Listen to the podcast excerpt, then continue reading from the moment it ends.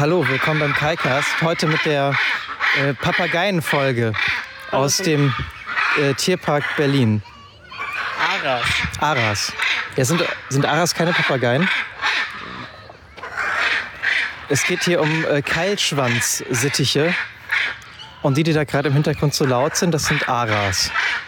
Ich glaube, Hyazinth-Aras. Oder das sind die ganz, ja, das sind die ganz großen.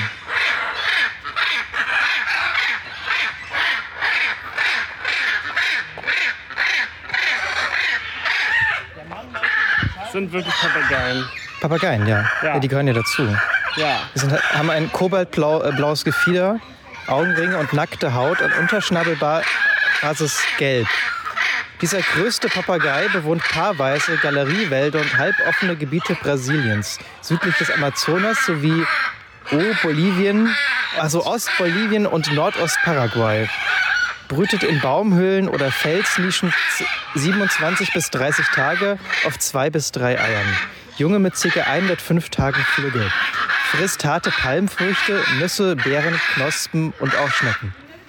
Ja, vielen Dank. Äh, bis bei der nächsten tierischen Sendung hier im KaiCast.